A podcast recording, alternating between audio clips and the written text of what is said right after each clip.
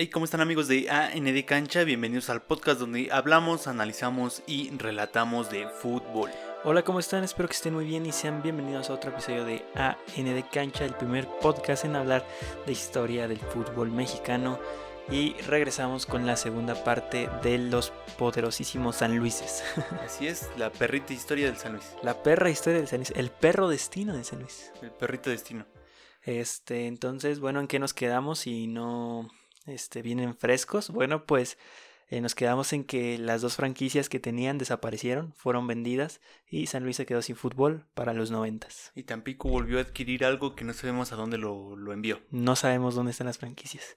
Estaría muy bien hacerle un seguimiento, ¿no? Porque al final son pocas las franquicias que han sido desafiliadas. Sí, sí. ¿Dónde terminó esa franquicia de, ¿De Tampico? De, bueno, del San Luis, del Atlético Potosino. Sí, ¿a dónde fue a parar, no? Estaría bien decir, ah, mira, terminó en. ah, mira, ese león. Ah, ese león. Entonces, vamos a comenzar con la tercera etapa del fútbol en San Luis. Ok. Tercera. Sí, la tercera etapa. Muy bien. Eh, un grupo de personas comenzó a trabajar en otro proyecto. Sin embargo, el conjunto debió competir primero en tercera división, retomando el nombre de Santos de San Luis. Otra vez, San Luis vuelve a la tercera división. Con el nombre de Santos. Ya estaba, ¿no? Santos. Ya, ya existía, por eso lo vuelven a retomar. Que no sería la primera vez que lo volvieran a usar. Chale, ¿no? ¿Cuántos nombres tuvo el San Luis? Demasiados. En la campaña 91-92 el equipo no destacó, pero se había despertado una buena camada de jugadores potosinos. Por eso la directiva buscó un lugar en la segunda B, aprovechando que la segunda nacional había sido dividida. En la temporada 93-94 nuevos problemas afloraron en el equipo y hubo cambios en la directiva. O sea, ¿vieron? Ni siquiera tenía un año del equipo y ya estaba valiendo, ¿no? En la temporada 93-94 la directiva consiguió la franquicia del Celaya de la segunda división con todo y plantel aplicando la tan pequeña. Ok, entonces ahí el, o sea, como ya el Celaya ahí no era nadie. Este, ¿cómo? El Celaya que pasó ahí, el Celaya desaparece. Ajá. Y, oh, se fue San Luis. Entonces ahí el Celaya también tenía problemas económicos.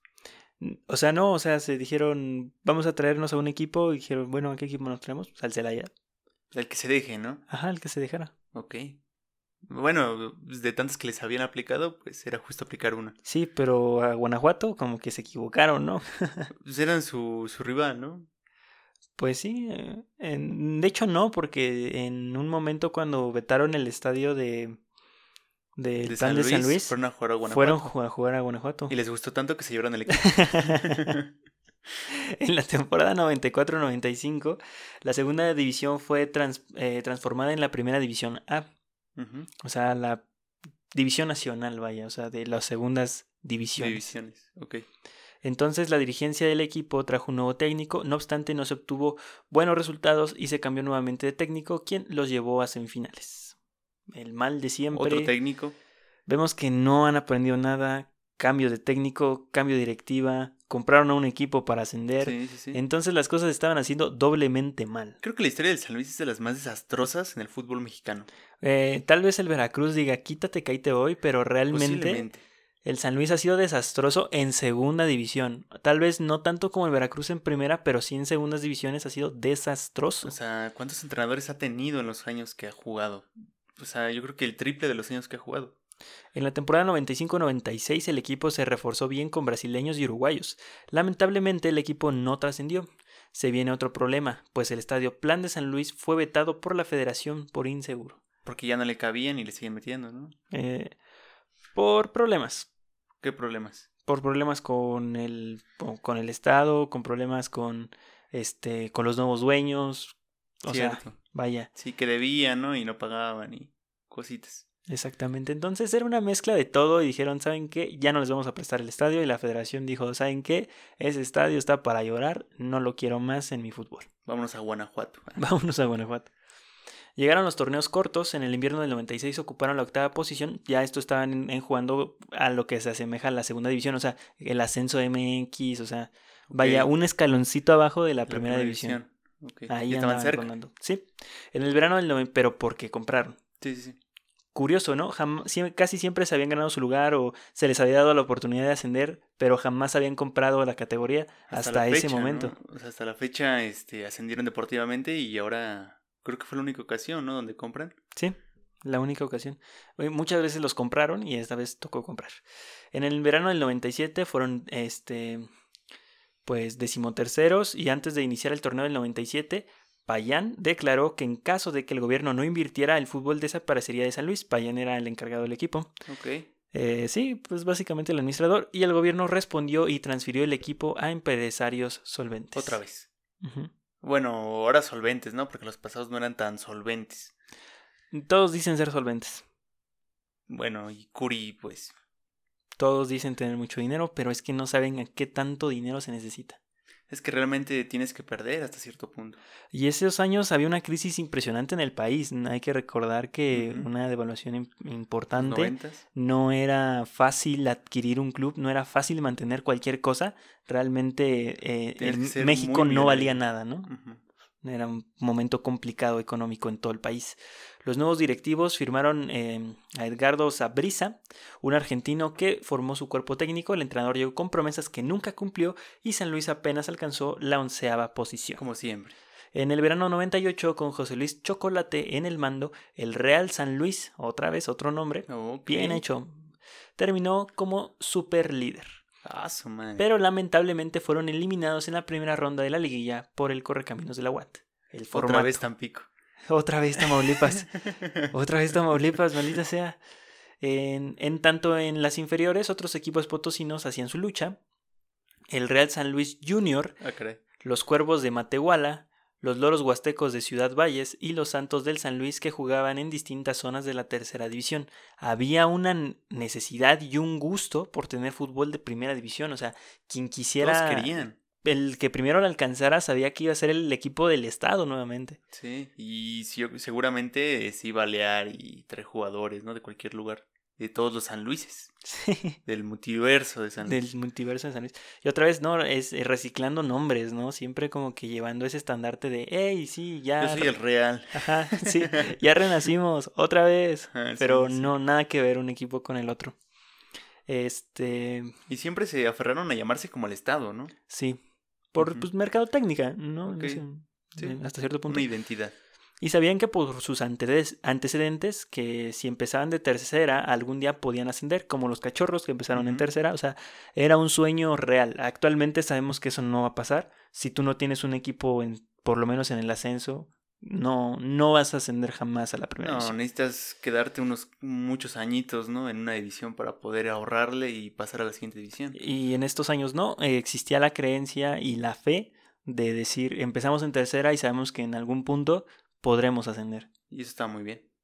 Entonces, este, pues había muchos equipos de tercera, pero el importante era el Real San Luis, ¿no? Que ya estaba a un paso. Sí. En el verano del 98, los Santos fueron entrenados por Pedro Araya. Para el invierno, Auriazul se alió con Payán Mm. y conseguían una nueva franquicia de segunda. Este equipo se le llamó Atlético San Luis. Ah, caray. Entonces, ese Atlético San Luis ya tiene años de su nombre, ¿no? Ajá, hay una diferencia, ¿no? Atlético San Luis y Atlético de San Luis. ¡Wow! Eh, me, dejaste anotada, Son, anodadado, 12 o sea, son dos equipos diferentes. pareciera que no, ¿verdad? Pero sí son. Son dos equipos diferentes. La familia Payán fue muy importante en el desarrollo del fútbol en el, en el estado, este, porque fungi- fungieron como administradores del equipo en varias veces y fueron parte esencial para la, la construcción del estadio Alfonso Lastras. Y de ahí se hicieron de su estadio y de ahí se adjudican ser también dueños del equipo. Exactamente. Ok. En el invierno 98 de la primera A, San Luis volvió a las entradas y no clasificó a la liguilla, terminando en la séptima posición. De los gloriosos 70s y 80s no quedaba nada y el ascenso se alejó cada vez más para el equipo potosino. ¿Y los de tercera ya no pintaban para nada? No, ya, Ya estaban más muertos que sí, ya el único sobreviviente era el que estaba más arriba. el Atleti. De hecho, todavía hay equipos de segundas divisiones, bueno, de terceras divisiones jugando en San Luis. En tanto, el relevo del Atlético entró Julio Valdés, quien metió al equipo a semifinales de la segunda, pero eh, no pudo superar las eliminatorias por eh, que se le atravesó ahora Durango, ¿no? Entonces siempre había alguien ahí atravesándose. No eran buenos para las eliminatorias, ¿no? No, no se les daban. Tal vez muy buen torneo regular, entraban, pero lo sacaban. Eran buenos para desaparecer, eso sí. sí. Para el verano del 99 el equipo no se reforzó y terminó en el lugar 20. Mira, este, ¿había descenso? ¿Ese era el descenso? No sé. Ya sabes que a, A veces, veces, hay, a sí. veces no. Además acaban de comprar lugar, entonces no creo que se O fuera. a lo mejor sí se tenían que ir, pero el que estaba atrás no podía ascender, ¿no? Tal vez, como siempre, ¿no? Entonces, en la contra, en la tercera, el Atlético San Luis avanzaba a semifinales, pero cayó ante el Tapatío. Ah, caray. Sí lo conozco, ¿eh? Ya renació ahorita. Ya, renació el Tapatío. Las fuerzas básicas de la, del Guadalajara. En este año empezó otra revolución para el fútbol de San Luis, en el 99. La construcción, o mejor dicho, la culminación de un estadio 100% para ver fútbol en San Luis. ¿En cuántos años lo hicieron? Desde los 80s. Ah, su mecha, se tardaron, ¿eh? Sí. Eh, Es que les tenía que ser algo muy bonito. Hay que entender Y que... no le salió una gran cosa, ¿verdad? No, hay, y hay que entender que nadie quería construir ese estadio. Nadie. Nadie, ¿no? Y el gobierno ya estaba harto de prestar su casa, ¿no? Sí. El proyecto este, se habló desde la temporada 78-79, Wow. cuando estaba San Luis y los Cachorros en... O sea, cuando todavía existía. Cuando había sueños de que los cachorros se mantuvieran. Sí. Cuando los Cachorros estaban en la primera.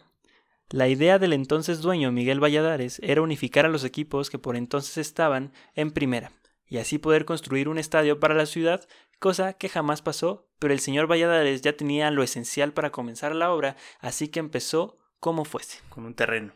Sí, ya tenía el terreno, tenía la maquinaria, tenía pues dos que tres cosas para poner y dijo, tengo que empezar ahora para que más o menos se anime, para que alguien diga, este, te ayuda a terminarlo, creo en este proyecto, quiero un estadio en San Luis y al final nadie lo apoyó y solamente construyó un hoyo. Ok. Porque todos dijeron, bueno, creo que me voy a ir a Tampico. sí, Tal cual. Lo dejaron solo, o sea. fue en ese momento. De hecho, el señor tenía una buena intención, quién sabe por qué nadie le hizo caso, pero todos se terminaron yendo, lo dejaron solo. Siempre le prometieron cosas. El, el propio Estado le dijo, sí, sí, sí, claro, ajá. Sí, tú, tú dale, ¿no? Pero a ver cómo lo haces.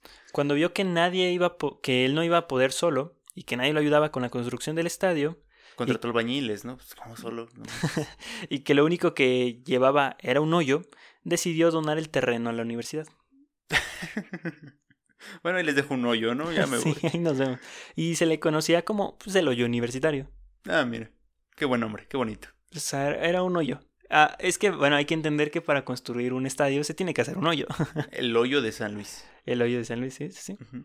Pero bueno, pues no había nada. Simplemente era el inicio de algo que iba a ser un estadio. En algún momento. Así es.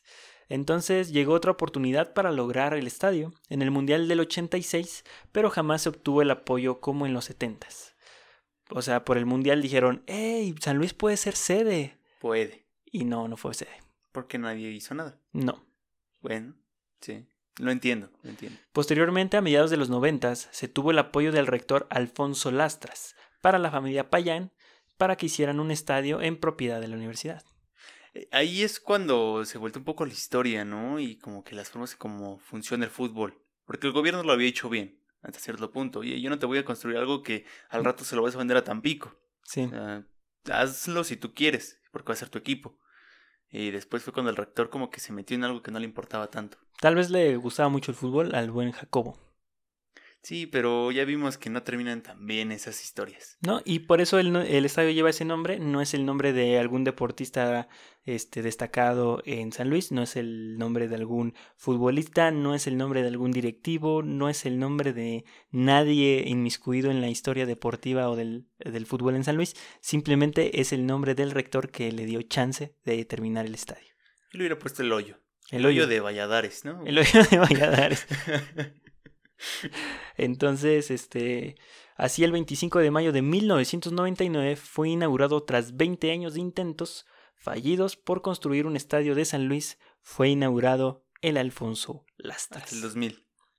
Hasta prácticamente el 2000, en Ujú. 25 de mayo del 99. Wow, ¿no? Pues hasta que hicieron algo grande, ¿no? Ahora solo faltaba un buen equipo en primera división. Sí, ¿no? Ya todo al revés, ¿no? El equipo ni siquiera consolidado, terminó en sus primer- en sus en los últimos lugares, una de las peores campañas de la historia en segunda división. Ah, mira, vamos a hacerlo en el estadio. Ya lo estrenamos, ¿no? ¿Qué onda? Sí, no tiene, No tiene de sentido. El equipo fue comprado después por la televisora mexicana Televisa en el 2001. Ah, caray. Sí. Eso lo sabía. No- nunca supe que San Luis era de No lo compró Televisa. Entonces, Lo compró un patronato independiente a Televisa, pero que al que final formaba pues, parte de Televisa. mantenía Televisa. Ok. Lo convirtió en una filial de la Primera División A de su equipo principal, el Club América, las fuerzas básicas del América. Como ahorita está funcionando el tapatío. Sí, como Pumas Tabasco, el Tapatío, eh, Necaxa con Alebrijes. Sí, también.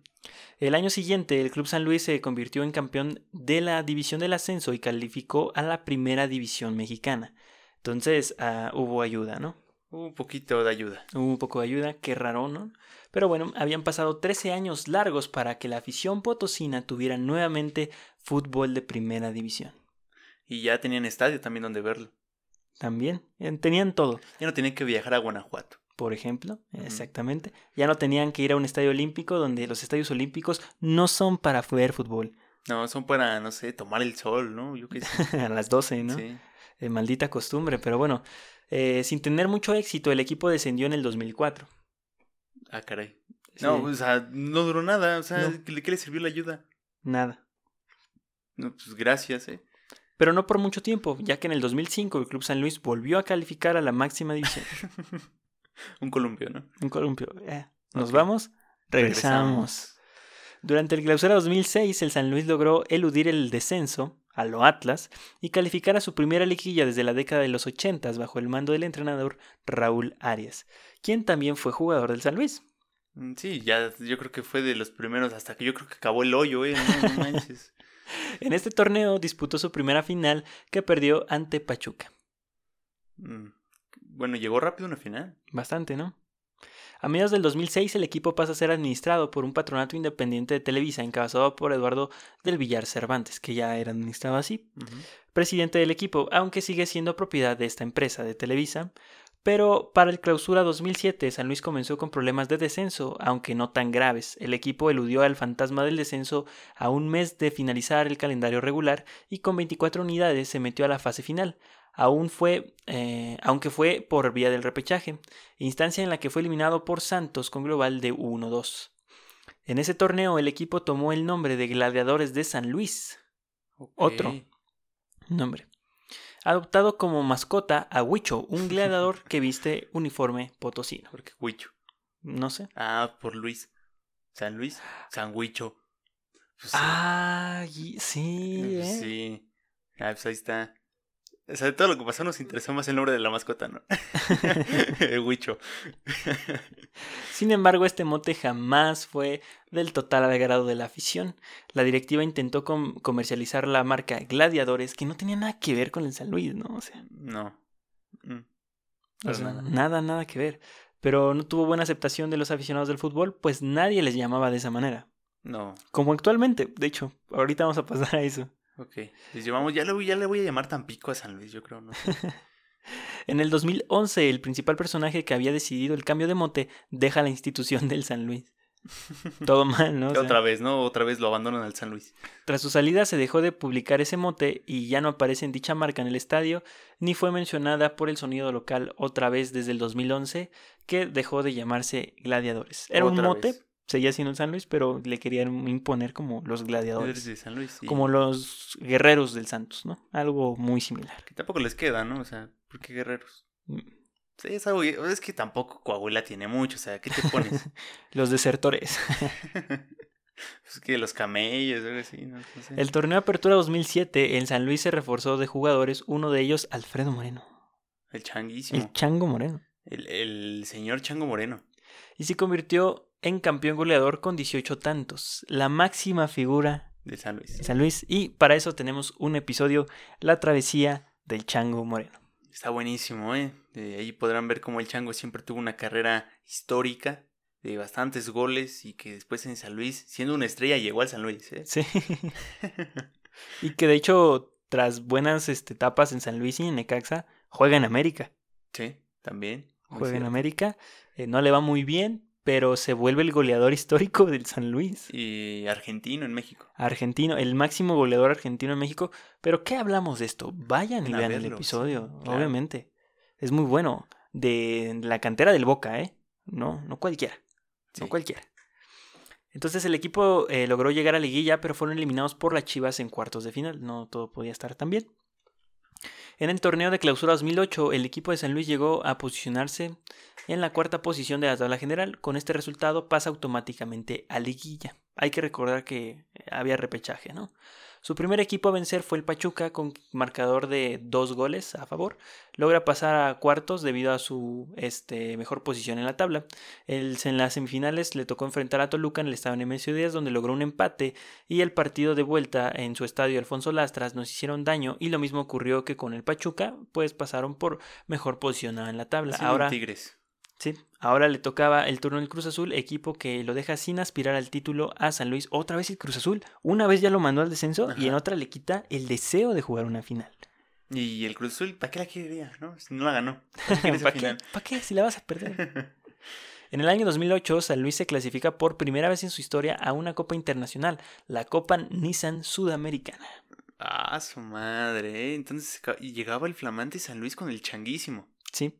Y aquí hay algo que no cuadra, porque hay un punto donde te dicen, es que San Luis ya no era, la gente ya no iba a ver al San Luis, la gente ya no le interesaba nada al San Luis, la gente dejó de apoyar al San Luis, pero si estaban en unos buenos momentos, o sea, en el momento que desaparecen sí están súper mal, pero en ese momento estaban bien, o sea, bien. no era un equipazo, pero tenías copas internacionales, te iba bien en tu liga, entrabas a liguilla, no había como Tenías semifinal y tenías Copa Internacional. Está chido, ¿no?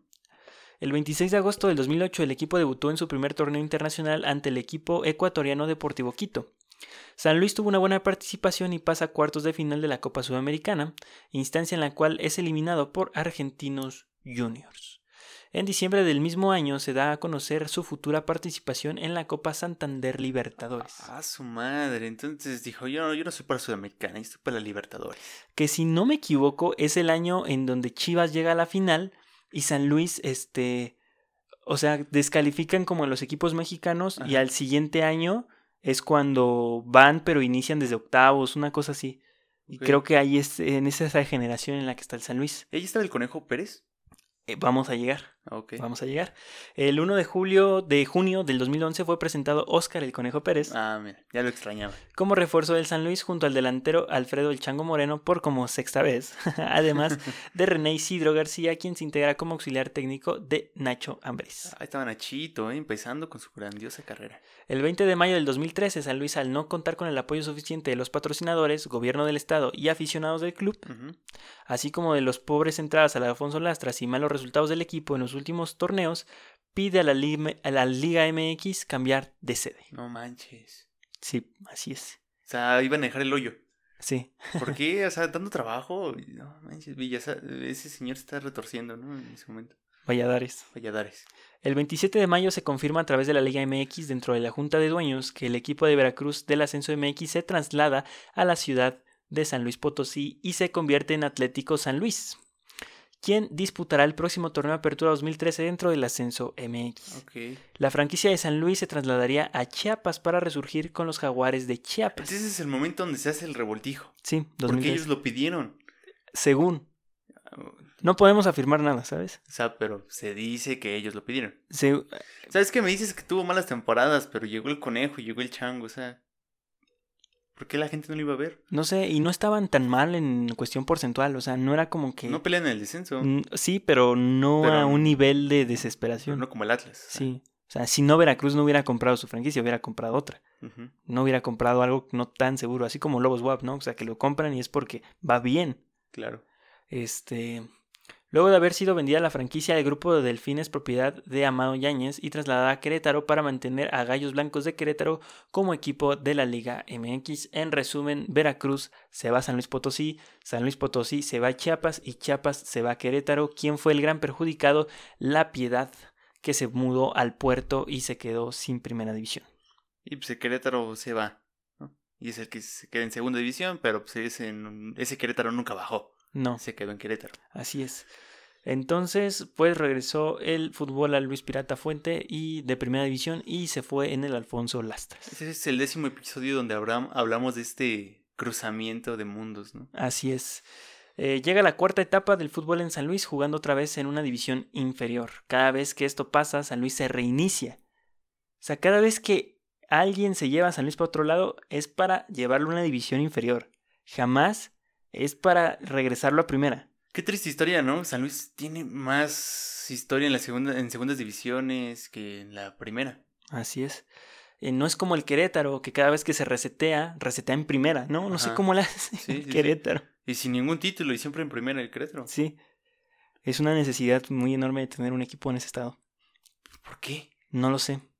Eh, Neta que pues, no. O sea, no, no, no le encuentro mucho sentido. Además de que casi nadie le va al Querétaro. O sea, gente que le va al Querétaro, le va al Querétaro porque está lejos de su ciudad. Dime ahorita qué figura tiene el Querétaro. Nadie. O qué figura alrededor de los años ha sido queretano, ¿no? O Es- salió de Querétaro, ¿no? O algo Es así. complicado decirlo. O una figura en San Luis. Mi chango moreno, ¿eh? No me lo toquen. Sí, y también No me estuvo el conejo. chango. Estuvo el conejo. Después de que lo corrieron por salado, ¿no? Porque él, él quería perder partidos. El bicicletas Mickey Arroyo también estuvo en San Luis, ¿cómo no? Ah, sí, cierto. Entonces, hay muchos jugadores. y El seguro- bofo. El bofo, el bofo. Pero bueno, vamos a un corte y regresamos con la última parte de la historia del San Luis. Cámara. Continuemos para saber cuál es el desenlace del último San Luis. Exactamente, bueno, el San Luis vuelve a segunda, ¿no? ¿Se resetea? Se resetea. Y en el Apertura 2013 fue su primer torneo en la Liga del Ascenso, en la cual lograron acceder a su primer liguilla terminando el torneo regular en el séptimo lugar de la tabla general, para posteriormente ser eliminados por el Club Necaxa en cuartos de final. ¿Qué es con Arcín el Necaxa? ¿O no? Creo que sí. Es Sí, cuando ¿no? gana la final de... O sea, bueno, todavía faltarían dos otros seis meses, pero creo que sí. Es cuando... La 2013-2014 creo que sí la gana.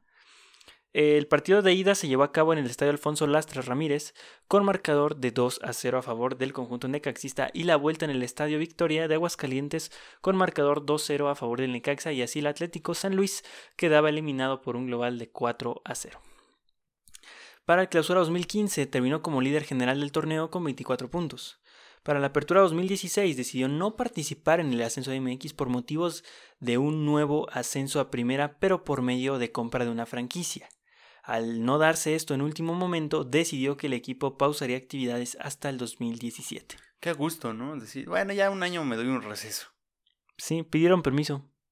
Si eso se puede hacer, o sea, Sí. ¿qué tan bien está? Pidieron permiso. Eh, supuestamente dijeron que hacer una temporada más en el ascenso para San Luis representaría pérdidas de hasta 40 millones de pesos. Y si la jugaban, y si no la jugaban, ganaban 40 millones de pesos. No perdían 40 millones de pesos. Pues, a fin de cuentas, no le veo mucho sentido. Pues no le pagas a nadie, ¿sabes? Pues sí, pero de todas maneras te lo ibas a gastar la que sigue, ¿no? Pero pues estaba cocinando algo, ¿no?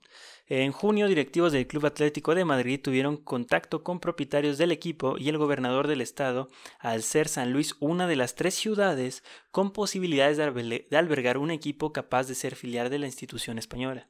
Vámonos. Ustedes ya traían algo entre manos en esa interrupción. Así es, es como de...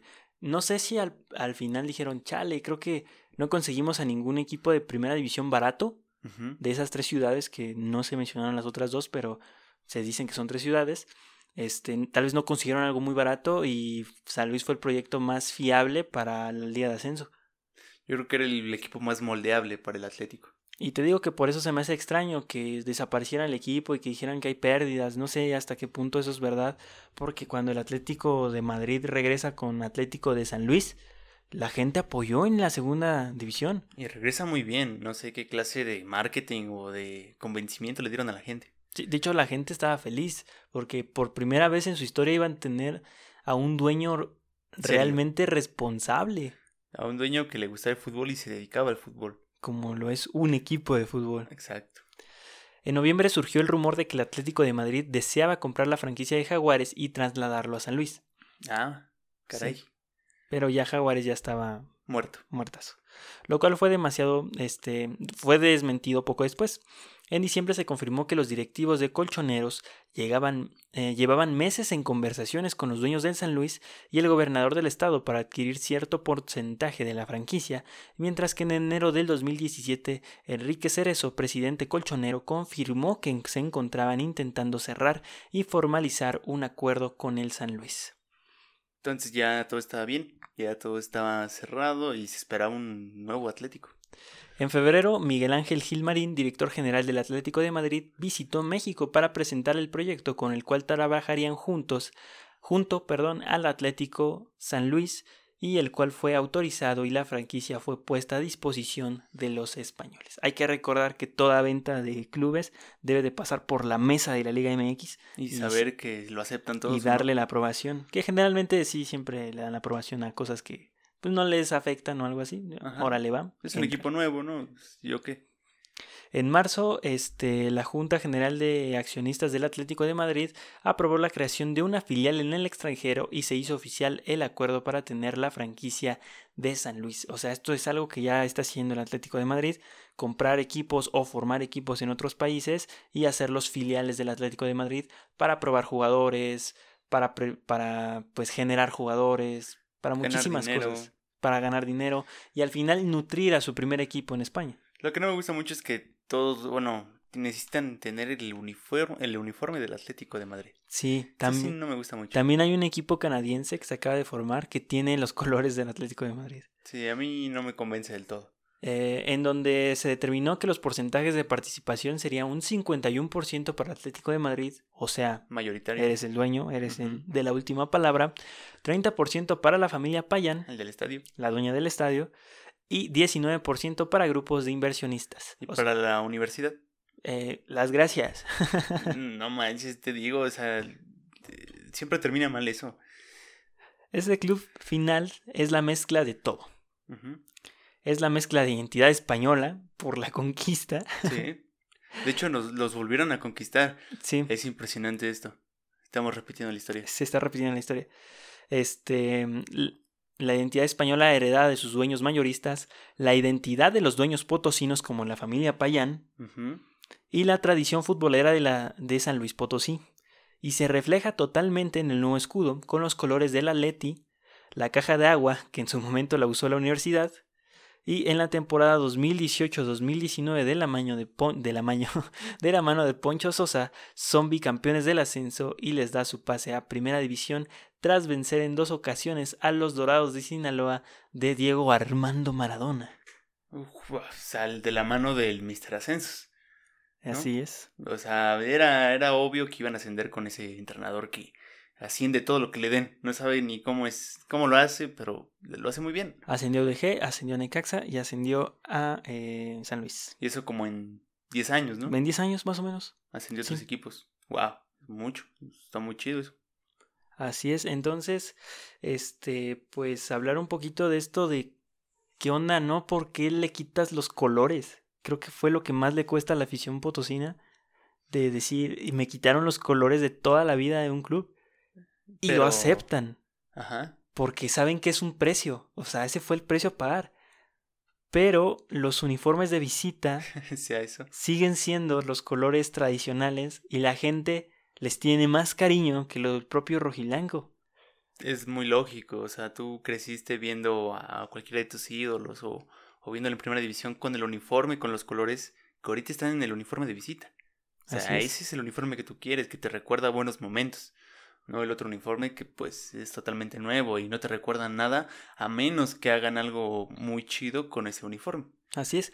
Y si ustedes también quieren saber un poco más de la historia de cómo ascendió San Luis, eh, también tenemos un episodio que se llama El primer y el último ascenso, donde narramos y comentamos la historia de cómo se creó la segunda división en los 50 y el primer ascenso de un equipo este, de Morelos y el, y el último ascenso de un equipo potosino. Entonces, si se quieren dar una vuelta y, y, entender por qué este momento de la historia es tan importante, no solamente para San Luis, sino para el mismo fútbol mexicano, que es así como de que el San Luis apenas alcanzó a ascender. Y tuvo magia, ¿no? Esa, esa final de ascenso. Mucha magia. fue la misma final en las dos ocasiones y el mismo resultado. Tanto así que en un momento se pedía que los dos equipos ascendieran. Al crear esta expansión de la Liga MX a 20 equipos, este, pues era lo mejor, ¿no? Decir lo más lógico. Que Dorados y San Luis pudiesen ascender, pero bueno, Dorados, este, ya vimos que sus dueños no, no son solventes para tener dos equipos en la liga. Lo vimos con Querétaro y Cholos, y ahora lo vemos, eh, lo hubiéramos visto con Dorados, ¿no? Entonces, también ese fue un factor, pero al final San Luis tiene un equipo de primera jugando en segunda división, les toma un año, regresan a primera, lo hacen muy bien. Hay problemas con, con Poncho Sosa que tiene que dejar el equipo. Pero iba muy bien.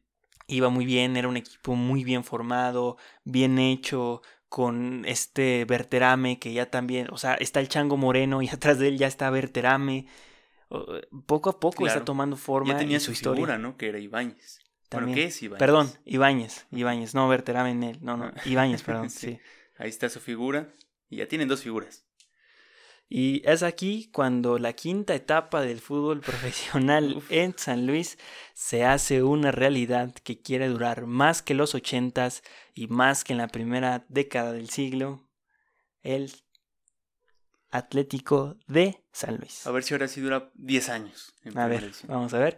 Hay que recordar que hay una diferencia entre Atlético San Luis y Atlético de San Luis. Y están también los colores. Los colores, ¿cómo no? Que es el primer escudo que no usa los colores tradicionales. Sí, y es el mismo escudo que estaba antes de que el Atlético Madrid se hace los servicios del Atlético de San Luis. Sí, una, una mezcla rara y termina ese escudo que es muy bonito, hay que decirlo, muy bonito. Al final es una bonita combinación, se ve que en los uniformes actuales, en el escudo, en cómo la gente poco a poco adopta los colores rojiblancos, pero no olvida el aureo azul, incluso el celeste. Qué bonito color de los cachorros. No se olvida el celeste. Y hasta aquí la travesía del fútbol en San Luis. Una travesía muy desastrosa, llena de irregularidades, llena de baches y de penas, de también de glorias y de muchas esperanzas. También llenaron a Tampico de fútbol. o sea, tengo que ver eso. ¿Dónde están tantos equipos de Tampico? Y pues solamente queda esperar que el San Luis ahora sí consolide un buen proyecto con el Atlético de Madrid, que es lo que todos esperamos, y que se logre formar como uno de esos equipos históricos en Primera División de México. Así es que de hecho hasta los dueños del Atlético de Madrid se han mostrado pues inconformes por la organización de la liga, ¿no? Incluso cuando está la abolición del ascenso, incluso el sistema de competición de que el último no descienda, lo criticaron en su momento, dijeron, ¿saben qué? Eh, nosotros preferimos el sistema del peor asciende, el mejor queda campeón. Pero se terminaron rindiendo, ¿no? Sí. Al final doblaron las manos y dijeron, bueno, ya hagan lo que quieran. Sí, es como de, bueno, soy, soy uno en la mesa, soy uno en la mesa que piensa así y no vamos a poder luchar contra exacto. eso. Que al final la familia Payán igual tiene representación en México y es quien le ha facilitado varias cosas al Atlético de, de Madrid, pero al final los dueños es el único equipo que tiene un dueño extranjero. Sí. El único equipo. Y pues también ahí también hay que recalcar la forma en cómo la universidad pierde.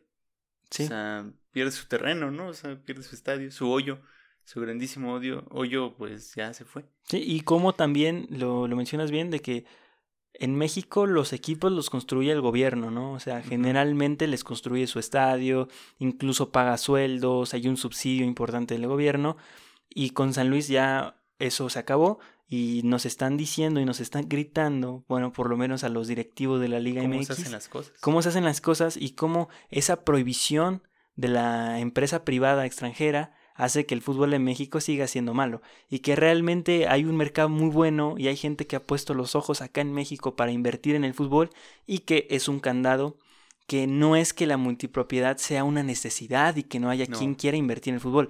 No quieres dejar lugares, porque bien podría haber equipos, más equipos con dueños de diferentes países como en las mejores ligas del mundo para poder hacer proyectos sólidos y no depender de empresarios locales que todo el tiempo han sido consentidos construyéndoles estadios y pagándoles todo. Sí, San Luis eh, a final de cuentas se forma con una obligación que el gobierno le da, ¿no? O sea, nunca le dio facilidades y eso es lo que realmente cuesta tener un equipo. Es el reflejo de que tú solito lo hiciste, de que tú trataste de cumplirlo y al final de cuentas consiguen pues, hacer un club de fútbol y, pueden ascender como se debe de hacer. Así es, y que también están invirtiendo en el estadio.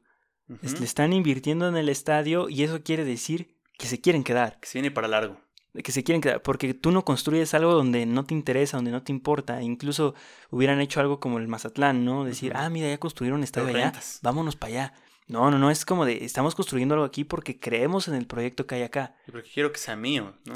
Y la gente ha contestado muy bien, la gente ha ido al estadio, la gente ha comprado las playeras, la gente eh, le encanta el nuevo club de fútbol. Ya, ya lo extrañaban, y eran bastantes años que no ascendían Y pues hay mucha ilusión en San Luis. Y se puede convertir en un club de élite del fútbol mexicano. Hay Va hacia dinero, allá. hay Hay, mucho mucho, dinero. dinero. Creo que es la primera etapa en la que podemos decir que San Luis es un equipo con dinero y con proyección. Ya no es el Veracruz que se mudó a San Luis. Exactamente. Entonces, hasta aquí el episodio de hoy. Espero lo disfrutaran mucho como nosotros lo disfrutamos, porque es una historia bastante llena, bastante rica, bastante lamentable y sobre todo, pues, mexicana.